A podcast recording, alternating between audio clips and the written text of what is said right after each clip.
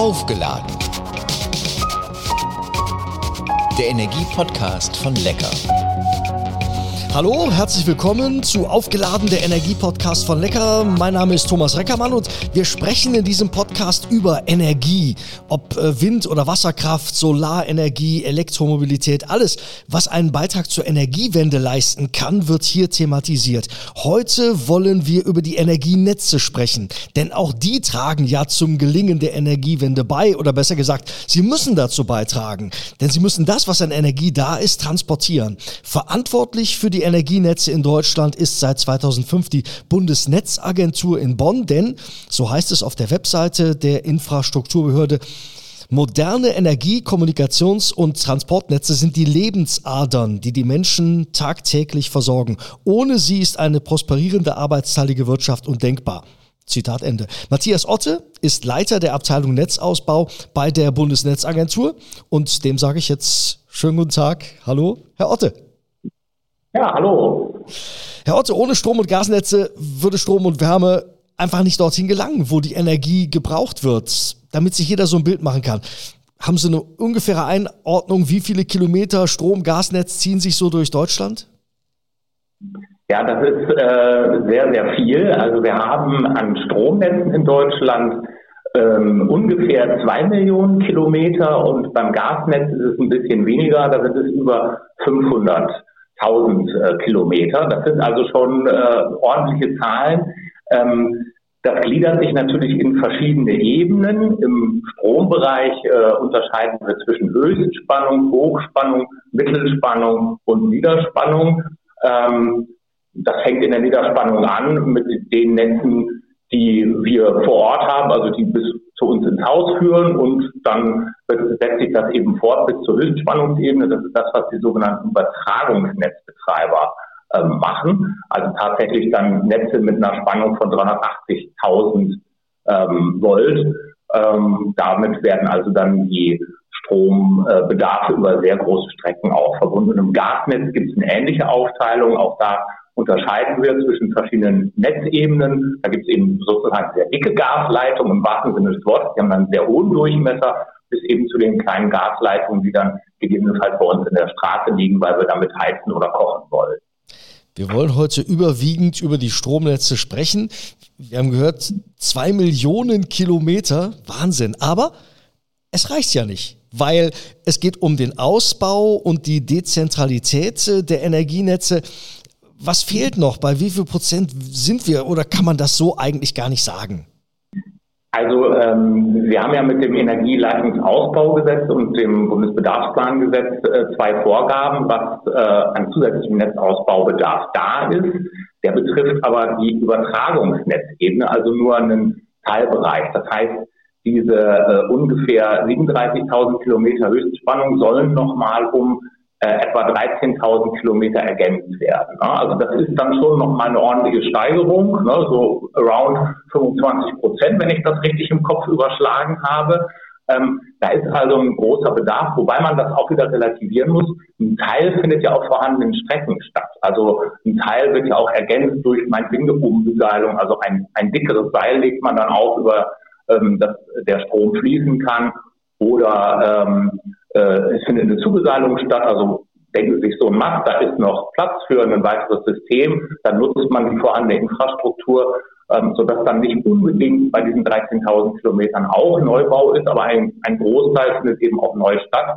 Das heißt, wir haben da einen sehr großen Ausbaubedarf und auf der Verteilnetzebene, also auf den niedrigeren Ebenen, ne, Niederspannung, Mittelspannung, dann auch Hochspannung, da findet natürlich auch viel Ausbau statt ähm, eben getrieben durch die ja, Energiewende. Ne? Also viele neue Anlagen müssen angeschlossen werden, Photovoltaik, Windenergieanlagen an Land. Ähm, äh, dann äh, finden natürlich andere äh, Nutzungen auch statt. Wenn wir beispielsweise mehr Elektromobile haben, dann müssen wir natürlich auf der Verteilnetzebene mehr Ladestationen anschließen, vielleicht auch private Wallboxen. Also da gibt es auch noch einen sehr großen Ausbaubedarf. Ähm, das heißt, wir duplizieren das Netz nicht nochmal oder äh, wir haben da keine Steigerungsraten um 100 Prozent, aber es ist auch im Verteilnetzbereich einiges zu tun. Statistisch gesehen ist ein Haushalt in Deutschland nur rund zehn Minuten im Jahr ohne Strom. Da muss man also sagen, grundsätzlich funktioniert das Stromnetz in Deutschland stabil, richtig? Also ähm, in der Tat, da sind wir auch äh, durchaus stolz drauf in Deutschland, dass wir ein sehr gut funktionierendes Netz haben und dass eben diese Ausfallzeiten ähm, sehr gering sind, so dass man es manchmal gar nicht merkt, ne? oder man sieht irgendwie, oh, der Radiowecker äh, hat nicht mehr die richtige Zeit, da muss irgendwas gewesen sein. Das hat jeder sicherlich schon mal erlebt. Ähm, und dann sind ja auch vor allen Dingen die Schäden nicht so groß, wenn jetzt nur mal meinetwegen zehn Minuten am Stück der Strom wegbleibt. Ne? Dann taut keine Gefriertruhe auf, nichts im Kühlschrank äh, ähm, wird irgendwie schlecht oder so. Das heißt, das merken die meisten Nutzer vielleicht gar nicht so dramatisch. Aber es ist natürlich nur ein Mittelwert. Es gibt natürlich auch mal längere Stromausfälle, die sind aber in aller Regel ja auch dann lokal begrenzt. Das unterscheidet uns von vielen anderen Ländern. Wer ähm, häufiger ähm, Urlaub macht, kennt das vielleicht aus anderen Ländern, da ist das gang und gäbe, dass dann auch mal der Strom ausfällt. Da haben dann die Hotels häufig auch Notstromaggregate, was ja bei uns ähm, eigentlich nur so Krankenhäuser oder andere ganz wichtige Infrastruktureinrichtungen haben, weil eben das Netz so zuverlässig ist. Und das ist natürlich etwas, was wir auch unbedingt erhalten wollen. Und trotzdem, obwohl das so stabil ist, wie Sie beschrieben haben, und eigentlich keiner merkt, mehr oder weniger, wenn denn mal der Strom ausfällt, liest man immer wieder von möglichen Blackouts. Ist das so ein inszeniertes Schreckensszenario oder wie wahrscheinlich ist es tatsächlich, dass wir mal so ein Blackout äh, wirklich erleben?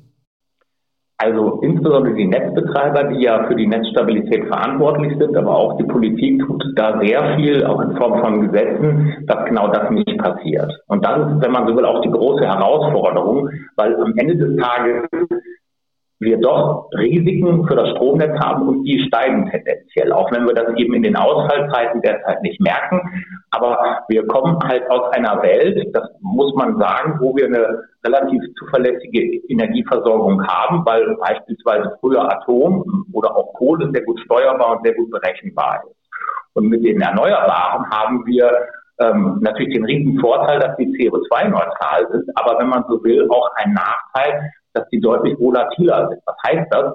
Naja, der Wind dreht sich immer gleich. Ähm, man kann ihn natürlich mit Wetterprognosen berechnen. Bei der Sonne äh, ist es eben so, nachts kann ich mit Photovoltaik keinen Strom erzeugen. Das heißt, ähm, ich habe da andere Gegebenheiten und das kann sich natürlich auch ähm, mal schnell ändern. Und damit ist eben diese Berechnung der Netzstabilität, die die Netzbetreiber machen, indem man halt sagt, okay, wie hoch wird mein Verbrauch sein und ähm, wie hoch wird meine Erzeugung sein, das muss ja in jeder Millisekunde im Gleichgewicht sein, damit eben diese Netzfrequenz gehalten werden kann und dieses Netz eben auch funktioniert. Das ist die große Herausforderung und je, je ähm, schwieriger das zu berechnen ist, desto größer sind die Risiken, dass das mal irgendwann nicht klappt, weil zum Beispiel bestimmte Komponenten ausfallen ähm, oder irgendwelche Sonne- und Wetterkapriolen da sind, die vielleicht so keiner vorhergesehen hat. Ne? Also wenn beispielsweise eine, eine äh, Schlechtwetterfront dann eine Stunde später kommt, dann hat das durchaus Auswirkungen. Man steuert dann natürlich auch nach.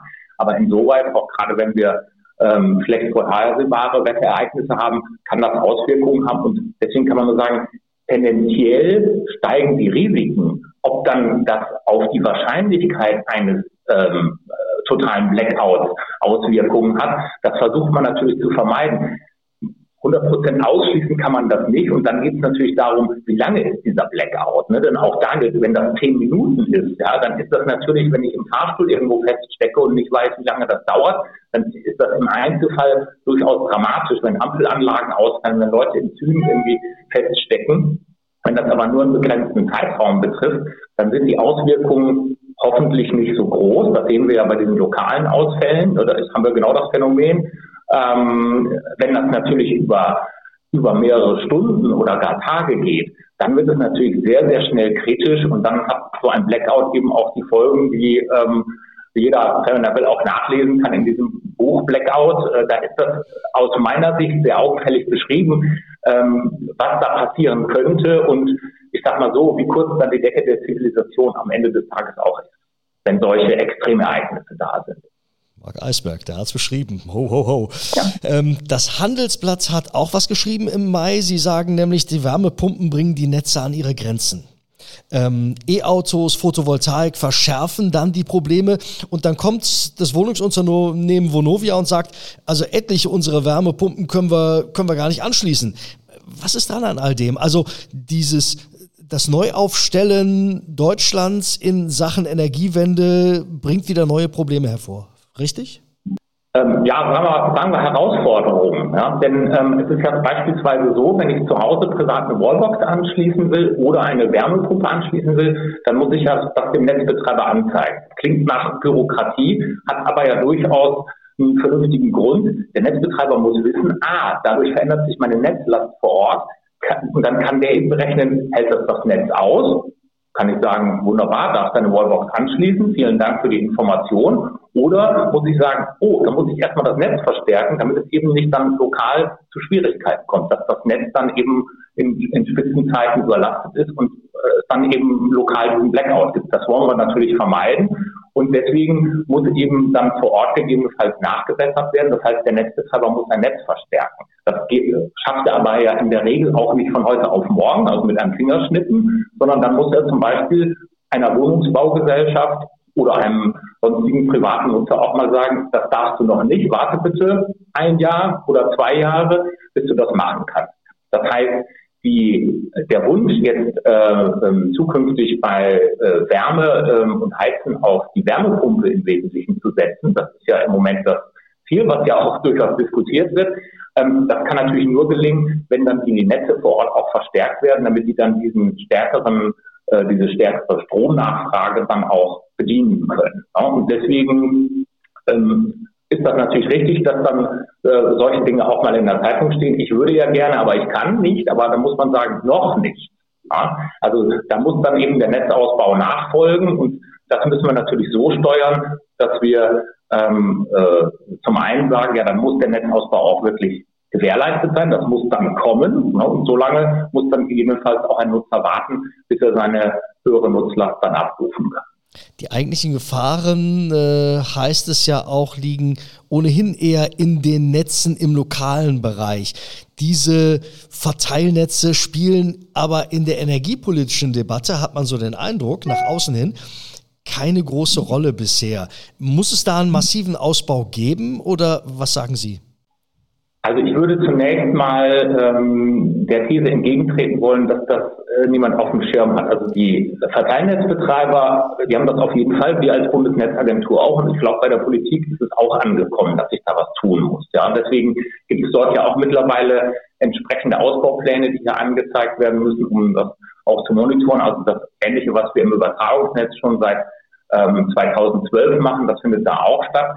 Also ich sag mal so, die Fachleute haben das auf dem Schirm, ähm, dass da was passieren muss und dass natürlich äh, es nicht reicht, eben nur das Übertragungsnetz zu stärken, sondern auch das Verteilnetz gestärkt werden muss, wenn wir eben äh, lokal auch äh, erzeugten Strom einsammeln wollen, beispielsweise über Photovoltaik, der dann vor Ort nicht verbraucht wird, dann muss der transportiert werden, ähm, dann in die höheren Netzebenen oder aber wenn beispielsweise durch Wärmepumpen oder Wallboxen oder andere Nutzungsarten mehr Strom in den äh, ähm, Regionen verbraucht wird, dann muss auch da der Transportbedarf gewährleistet werden. Und das haben die ähm, äh, Unternehmen auch auf dem Schirm und wissen auch, dass dann Investitionsbedarf ist. Und wenn man halt merkt, man kommt seiner Investitionspflichten nicht nach, dann muss natürlich der Staat als Aufsicht auch handeln und muss sagen, äh, du musst das jetzt ähm, eben auch veranlassen, damit wir fit für die Zukunft werden. Sonst kann die Energiewende nicht funktionieren. Das ist, glaube ich, ganz klar. Aufgeladen, der Energiepodcast von Lecker mit Matthias Otte, dem Leiter der Abteilung Netzausbau bei der Bundesnetzagentur. Sie haben gerade über den Transport gesprochen. Da würde ich gerne mal einhaken. Windenergie. Windreicher Norden soll in den Süden transportiert werden. Dafür wird die sogenannte Nord-Süd-Trasse gebaut. 800 Kilometer. Äh, Schleswig-Holstein, Niedersachsen, NRW, Hessen, Bayern. Da muss die durch. Wie weit ist dieser Ausbau? Wo, wo sind wir da gerade? Also wenn Sie von Südlink und Südostlink reden, als die wesentlichen Stromautobahnen, die ähm, eben von Nord nach Süd genau diesen Transport gewährleisten, da sind wir in der Endphase der Genehmigung. Wir werden in dieser Woche den ersten ähm, Planfeststellungsantrag für den Südlink genehmigen. Die Planfeststellung ist äh, quasi so eine Art Baugenehmigung. Also ab da darf es dann auch losgehen. Dann darf gebuddelt werden. Das sind ja Erdkabel. Ähm, und da werden wir, wie gesagt, den ersten Abschnitt festlegen. Und das wird dann in den nächsten Monaten mehr und mehr werden. Das heißt, diese Vorhaben werden jetzt in den nächsten Quartalen ähm, genehmigt werden und dann kann gebaut werden, wobei Bau eben auch mehrere Jahre braucht. Also beim Südlink gehen wir davon aus, dass der 2028 in Betrieb geht. Beim Südostlink ist es so, dass der 2027 in Betrieb geht. Das heißt, da ist tatsächlich noch etwas Geduld erforderlich, bis diese Stromleitungen in Betrieb gehen können und dann natürlich auch ihre entsprechende Transportleistung erbringen können. Hm, wie ist es um das Tempo bestellt? Denn äh, wenn das Planfeststellungsverfahren beendet ist, dann kommen ja trotzdem gerne noch die Einwohner, die oder Anwohner, die sagen, äh, ja, wir brauchen das, aber bitte nicht vor meiner Haustür. Ähm, ist mit weiteren Einwänden, Verzögerungen und äh, damit natürlich auch mit einer viel späteren Fertigstellung zu rechnen?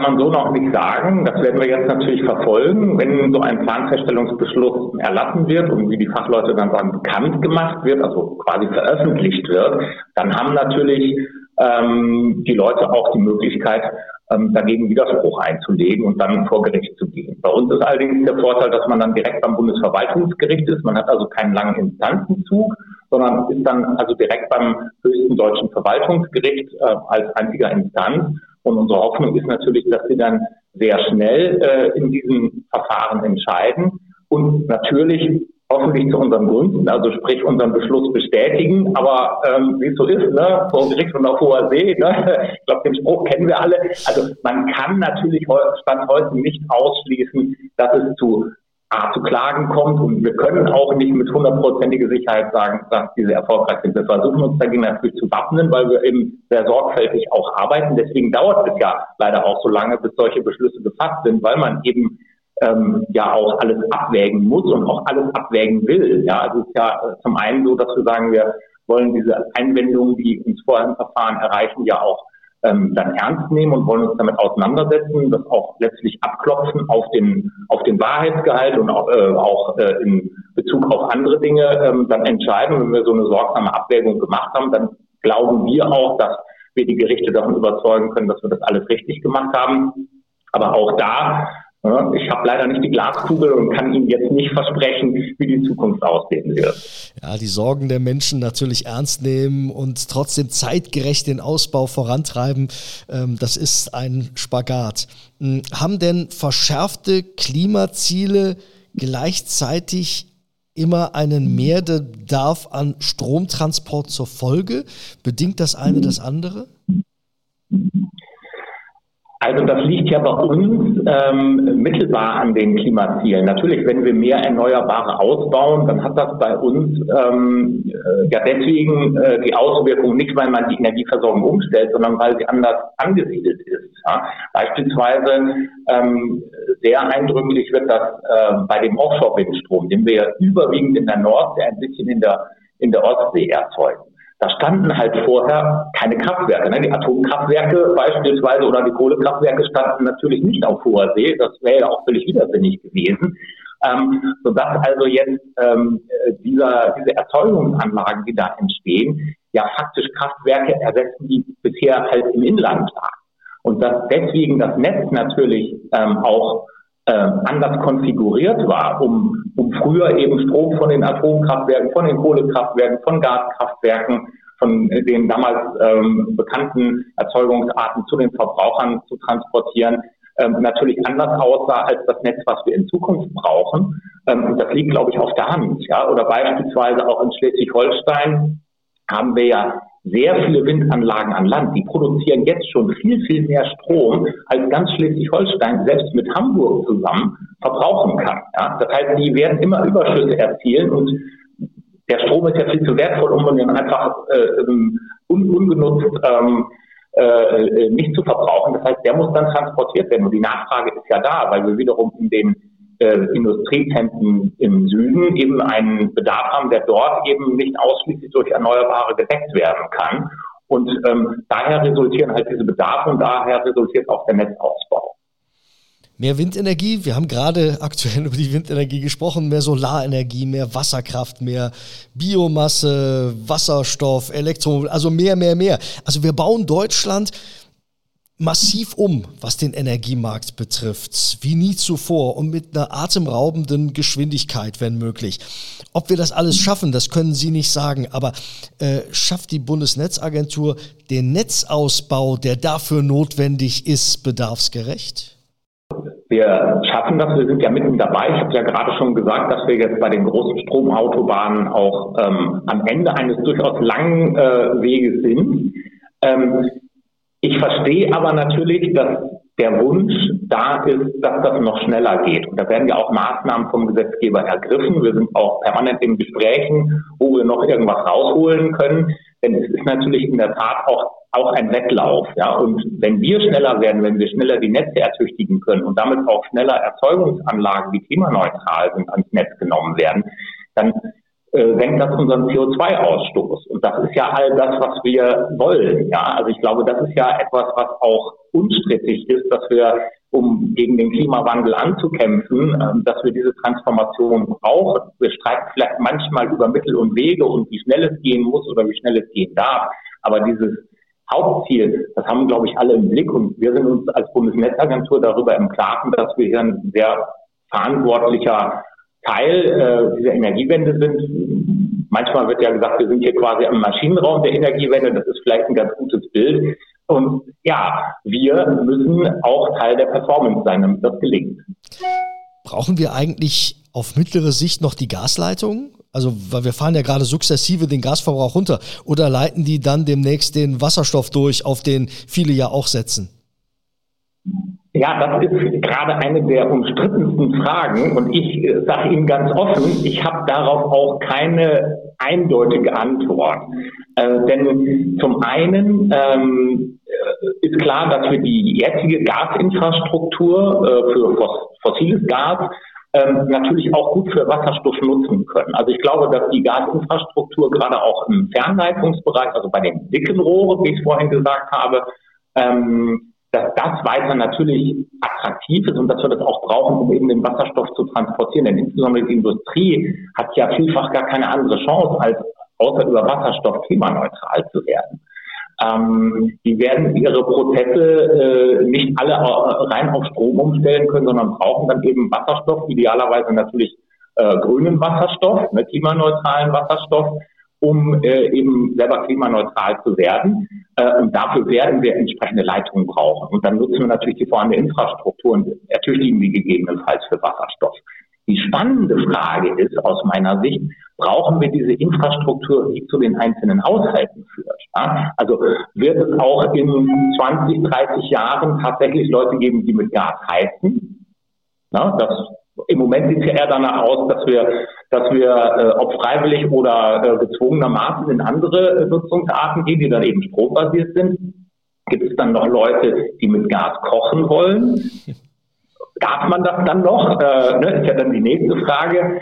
Äh, ähm, und da gibt es äh, durchaus widerstreitende äh, Theorien. Die einen sagen, ne, Stichwort äh, Technikneutralität, naja, die, die mit Wasserstoff auch Wärme erzeugen wollen oder von mir aus mit Wasserstoff kochen wollen, das, obwohl da bin ich mir nicht sicher, ob das geht, das würde ja Knallgas äh, geben. Also lassen wir mal, ähm, äh, also jedenfalls heizen müsste technisch gehen. Ähm, da sagen aber dann diejenigen, die da Zweifel haben, der Wasserstoff ist so wertvoll, den wird die Industrie alleine quasi brauchen und sie wird auch dann eine höhere Zahlungsbereitschaft ähm, haben, sodass das sozusagen bei den Verbrauchern nicht ankommt.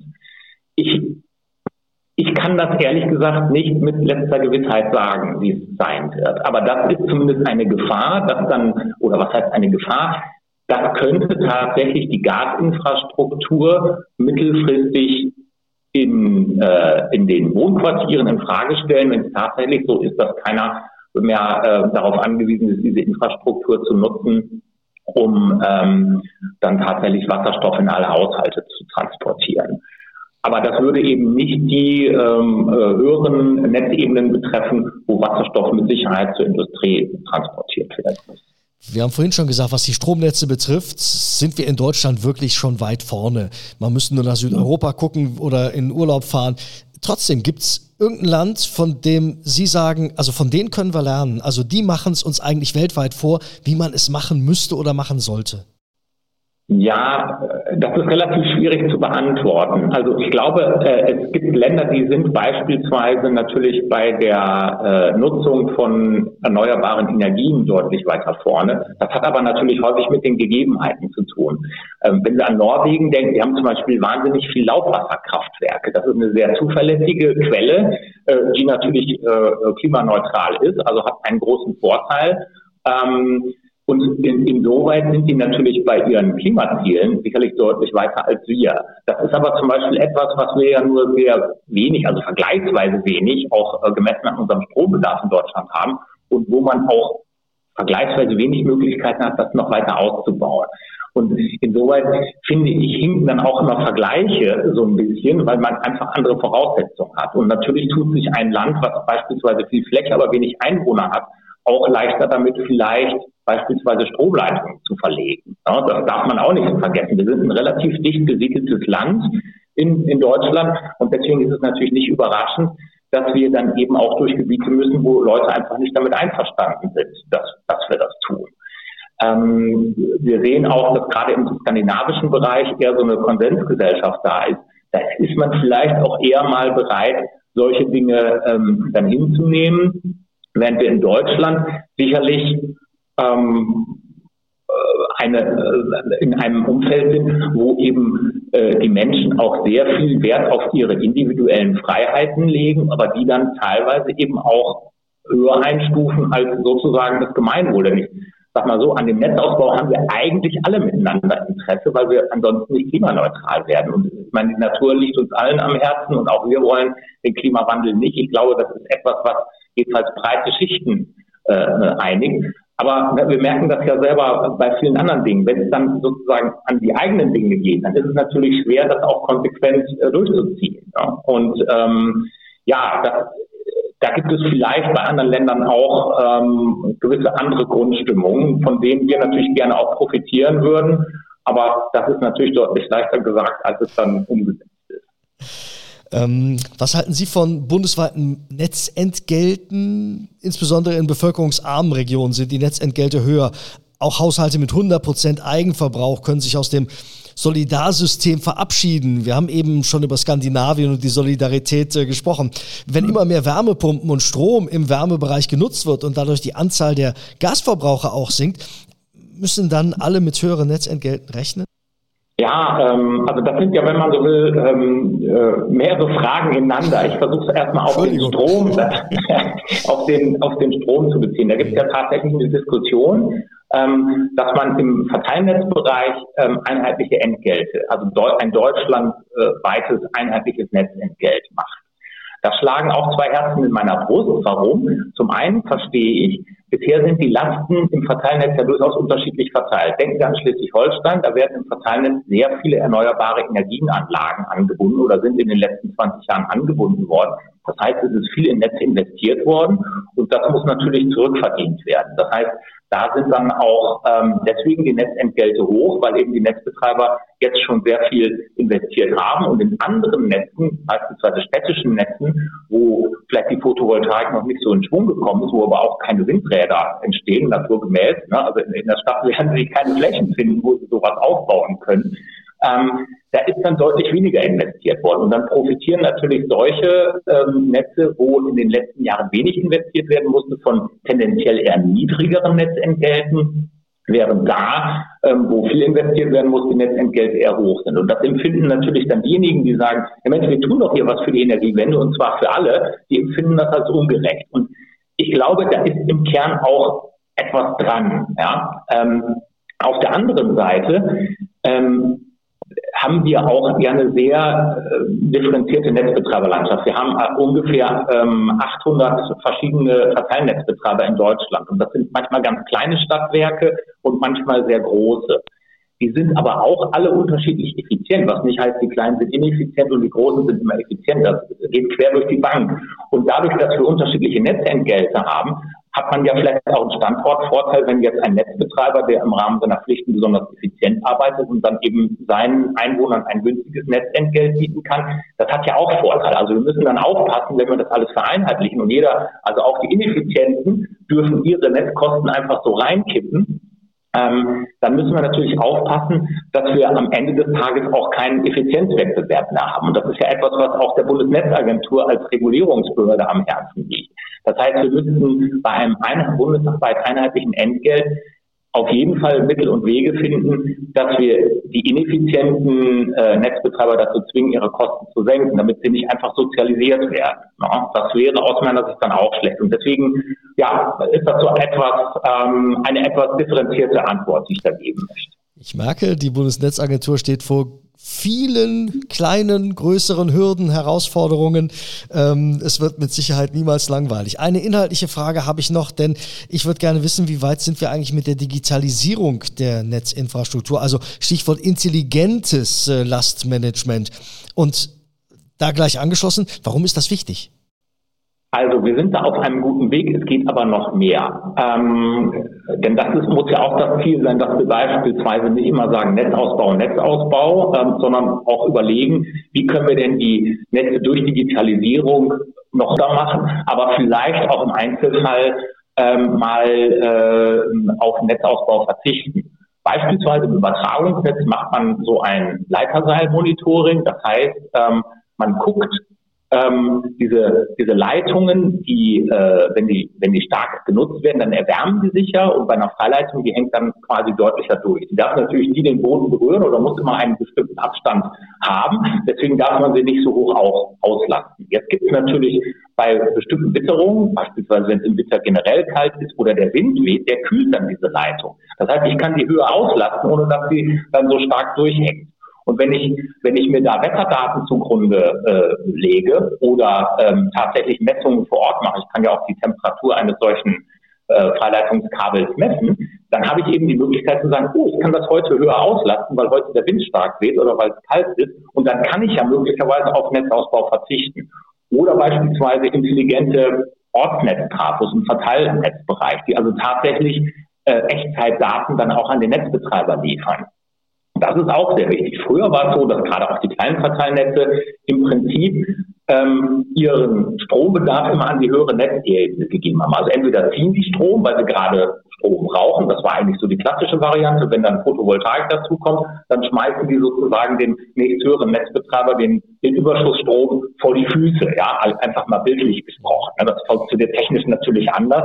Aber ähm, und äh, man hat eigentlich dann darauf verzichtet, tatsächlich Echtzeitdaten zu ermitteln. Wie sieht es denn mal im Netz aus?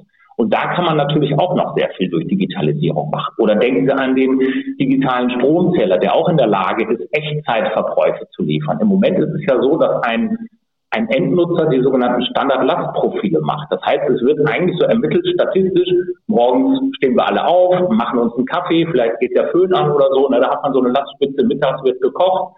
Ähm, das heißt, man kann dann über einen ganzen Tag eigentlich relativ gut ähm, das Stromverhalten auch ausrechnen. Ähm, und wenn ich natürlich auch da Echtzeitdaten habe über Verbräuche, dann kann ich natürlich noch besser das Netz auch steuern. Ja? Also ich glaube, dass da in der Digitalisierung noch sehr viel liegt und je höher man kommt, desto besser, also in den, in den Netzebenen, desto stärker ist die Digitalisierung da. Die Übertragungsnetzbetreiber, die haben da extrem viele Daten, die die sind da schon sehr weit vorangekommen und je weiter man runterkommt, eben bis zum Verbraucher, die wenigsten von uns haben einen digitalen Stromzähler ne, und können tatsächlich Echtzeitdaten abrufen.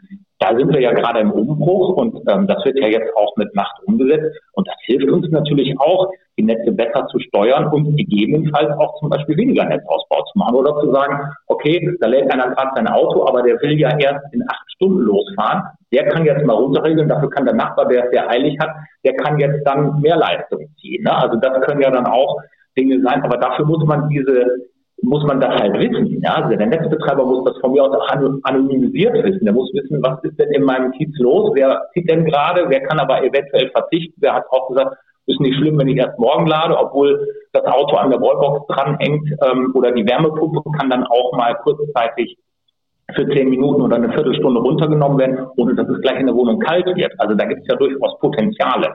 Und die müssen wir natürlich nutzbar machen und dafür brauchen wir ähm, dann auch äh, intelligente Netze und das heißt digitale Netze. Großes Potenzial, das da noch äh, drin liegt. Ähm, Stammhörer wissen es, die letzte Frage des Podcastes ist immer etwas persönlich. Sie dreht sich darum, wie sich meine Gäste selbst aufladen, wenn der eigene Akku mal leer ist. Herr Otte, wie ist das bei Ihnen? Wie laden Sie sich am liebsten selbst auf? Ja, also natürlich äh, am liebsten mit Freunden und Familie. Ich habe drei Kinder ähm, und äh, da hat man natürlich auch viel zu tun. Und wenn es mal eine Zeit erlaubt, dann ähm, versuche ich auch ein bisschen Sport zu machen. Da mache ich dann Stand-Up-Paddling hier auf dem Rhein und ähm, das ist dann auch immer durchaus eine Herausforderung, gegen, in dem Fall gegen die Strömung anzukämpfen. Mit der Strömung ist es dann natürlich schöner, aber man belohnt sich auf dem auf dem Rückweg, indem man erst gegen die Strömung ankämpft und auf dem Rückweg, wenn man dann auch schon ein bisschen kaputt ist, dann tatsächlich äh, den, den Rückenwind bzw. die Strömung zu nutzen, um dann zum, zum Ausgangspunkt zurückzukommen. Matthias Otte, Leiter der Abteilung Netzausbau bei der Bundesnetzagentur. Vielen, vielen Dank für ganz, ganz viele Antworten. Und ich glaube, wir haben äh, viele Leute heute ein bisschen schlauer gemacht. Ja, vielen Dank, sehr gerne. Das war aufgeladen, der Energiepodcast von Lecker. Spannende Informationen zu allen möglichen Themen rund um das Thema Energie gibt es auch unter lecker.de slash Energieladen.